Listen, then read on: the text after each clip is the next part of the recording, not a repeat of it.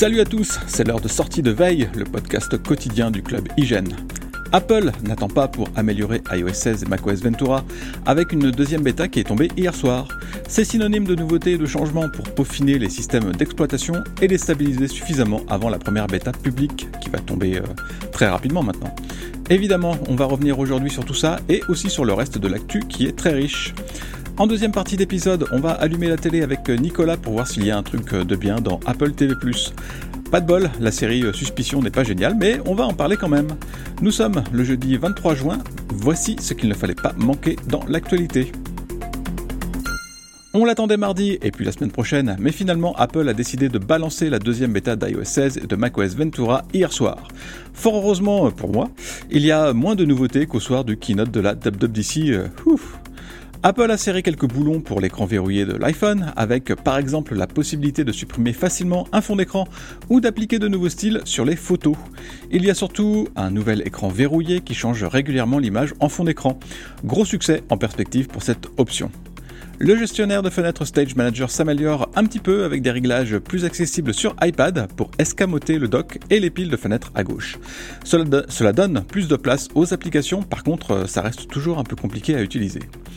On va poursuivre la découverte des nouveautés de la bêta 2 dans les euh, prochains jours, vous pouvez compter sur nous. Les vilains et les pas se sont moqués de l'adaptateur double port USB-C d'Apple, vendu trop cher et sorti trop tard, mais finalement euh, ce n'est pas un si mauvais bougre.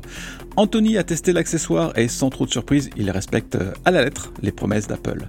Alors c'est sûr, il existe d'autres chargeurs plus puissants et bien moins chers. Mais l'adaptateur d'Apple peut fournir sa pleine puissance de 35 watts sur un seul port.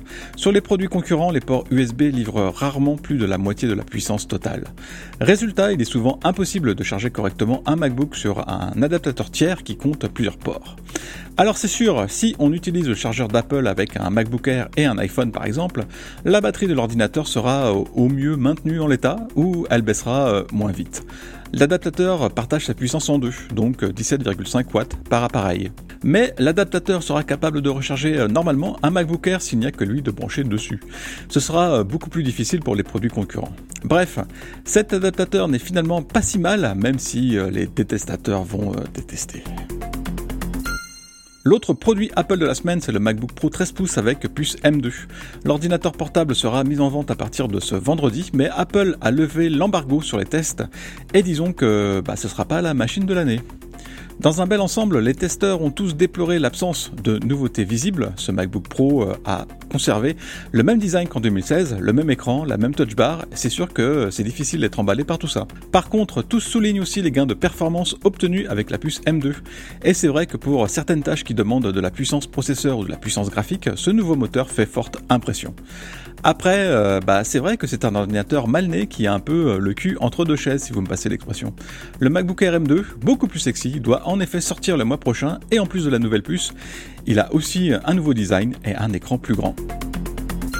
C'est le retour d'une fonction qu'on n'attendait plus, mais euh, tout vient à point à qui sait attendre. Pages, le logiciel de traitement de texte d'Apple, a retrouvé sa fonction de public postage avec sa dernière mise à jour 12.1. Alors, euh, bah, ça, n'a l'air de rien, dit comme ça, mais il faut savoir que le public postage était présent dans la version Mac de Pages depuis 2005, mais Apple l'a supprimé en 2013. Neuf années d'attente ont été nécessaires pour qu'Apple remette la main dessus, euh, c'est long, c'est beaucoup trop long, même si les versions iOS et iPadOS du logiciel peuvent désormais elles aussi publi-poster. Mais est-ce que ce n'est pas trop tard? C'est vrai qu'on envoie probablement moins de courriers postaux qu'il y a une dizaine d'années.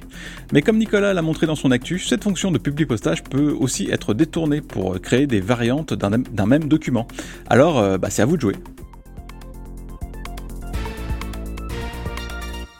Quand on se pose devant la télé, ce n'est pas tellement le choix qui manque, bien au contraire. C'est plutôt qu'il y a tellement de trucs qu'on ne sait plus trop quoi choisir et la vie est vraiment trop courte pour regarder des programmes tout pourris.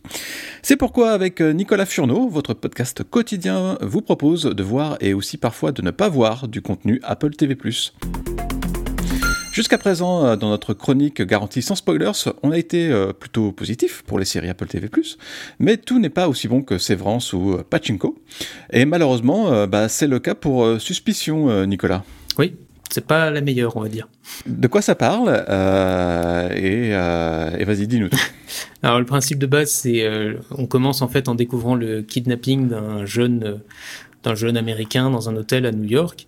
Et euh, alors, ce qui est intéressant, donc cet, cet épisode qui, qui, est présenté au tout début, les agresseurs, il faut préciser, sont tous masqués avec des, des masques qui représentent la famille royale anglaise. Et justement, en fait, la série n'est pas euh, américaine, elle est britannique, et donc l'intrigue ensuite se poursuit euh, en Angleterre, à Londres surtout, où quatre citoyens anglais sont suspectés. Alors le, le, point de départ est pas mal quand même, ça je, dois dire que c'est assez accrocheur des premiers épisodes parce mm. que on se dit mais pourquoi ces types-là qui ont l'air tout à fait normaux comme on peut imaginer euh, seraient suspectés d'un kidnapping à l'autre bout du monde avec lequel ils n'ont a priori rien à voir. Et évidemment petit à petit on découvre qu'ils sont pas si innocents que ça. Donc ça c'est une mm. C'est un très bon début, je dirais. Euh, le problème, c'est que, ben, une fois qu'on a posé ce début-là, la résolution, toute la dernière partie est assez ennuyeuse et assez banale. On voit venir les coups à l'avance. C'est bon, moi, enfin, elle est pas très longue, c'est l'avantage. Donc, euh, on a fini, mais euh, voilà, on n'a pas, je recommanderais pas spécialement de, de la voir. The truth will come out. Euh, est-ce que euh, c'est est, -ce c'est long euh, cette, cette première saison? Pas trop, ça va. Elle dure 8 épisodes, mais uniquement d'une quarantaine de minutes, donc ça passe assez vite. C'est pas c'est pas ennuyeux non plus. voilà, c'est un c'est un divertissement qui peut qui peut remplir une soirée. Et, et, ça se passe pendant euh, c'est contemporain, je veux dire le, le, scénario? Ah oui, oui, tout à fait, oui, ça se passe aujourd'hui. D'ailleurs, il y a une, bon, plutôt bonne idée dans, dans, dans le principe. Enfin, il joue sur la vague, euh, euh, notamment. Euh, donc, il y, a, y a des manifestants vers la fin qui demandent la vérité, etc. Il joue sur le, le réchauffement climatique et puis après un peu sur la, les, la désinformation. Donc, il y a des jeux comme ça sur le, la réalité de notre quotidien. Qui est, voilà. Bon, après, c'est pas très original non plus, quoi. Mais c'est bon, c'est efficace quand même. Ouais. Euh, c'est plus peut-être un, problème d'écriture et de scénario parce que bah, le casting a l'air d'être euh, au rendez-vous. Il y a un gros nom qui se détache, bah, c'est Uma Thurman qu'on avait euh, perdu l'habitude de voir ces derniers temps. C'est vrai. Après, elle est pas non plus, elle a pas grand-chose à faire en fait. Son rôle est pas terrible, je trouve. Elle est pas, voilà, on la retiendra pas spécialement. Mais oui, bah, en fait, c'est une série adaptée de, une série américaine, enfin anglaise, mais adaptée d'une série israélienne alors, je sais pas si les, les auditeurs le savent, mais c'est un classique, ça, aux États-Unis. Ils adorent euh, reprendre des séries israéliennes. Et en général, les originaux sont bien mieux. Alors, j'ai pas vu dans ce cas-là, mais souvent, les séries originales sont euh, bien supérieures aux séries euh, dérivées. À mon avis, c'est le cas là où je sais pas en quoi exactement, mais j'imagine que voilà, ils ont ils ont adapté au contexte évidemment anglo-saxon, mais je pense que dans le dans l'adaptation, il y a des choses qui sont perdues. Comment est-ce que tu, tu, tu, as jugé la, la réalisation et la production? C'est pas ça qui c'est pas ça qui, qui, coince en fait. Oh non, pas du tout. Non, non. Euh, avec toutes les séries Apple en général, c'est la plus, oui, à ma connaissance, il n'y en a aucune qui est vraiment cheap. Euh, ils mettent toujours les moyens, ça c'est pas le problème. Non, c'est plus hmm. euh, voilà l'histoire. En fait, je trouve que le peut-être qu'elle aurait, elle aurait gagné justement être encore plus courte à la limite ou je sais pas ou différente, mais c'est vrai que le début est très bien. Et après, en fait, j'ai l'impression qu'ils avaient cette bonne idée de départ euh, de ces citoyens anglais qui sont impliqués dans un kidnap, euh, kidnapping aux États-Unis, et on ne sait pas pourquoi. Mm. Mais ils n'avaient peut-être pas d'idée derrière pour remplir, euh, pour trouver les raisons pourquoi. Donc en fait, euh, peut-être que justement une bonne idée ça aurait été de, enfin, je veux pas, on, on, on, spoil pas, donc on va pas en dire plus, mais c'est vrai que la résolution est assez banale par rapport à, à, à ce début-là, et bon, nous ça nous a, enfin, ça m'a un peu ennuyé quoi à la fin. Au bout du compte, euh, on attend la deuxième saison ou on, arrête les frais là? Euh, moi, j'arrête les frais là. Je ne sais même pas cette fois si Apple a renouvelé d'ailleurs. Je ne sais pas s'il y a de matière. Mais oui, non, ça me, je pense que ça, ça j'irai pas plus loin. Merci Nicolas pour cette recommandation de ne pas avoir euh, cette série Apple TV+. Enfin, vous pouvez si vous voulez. Hein.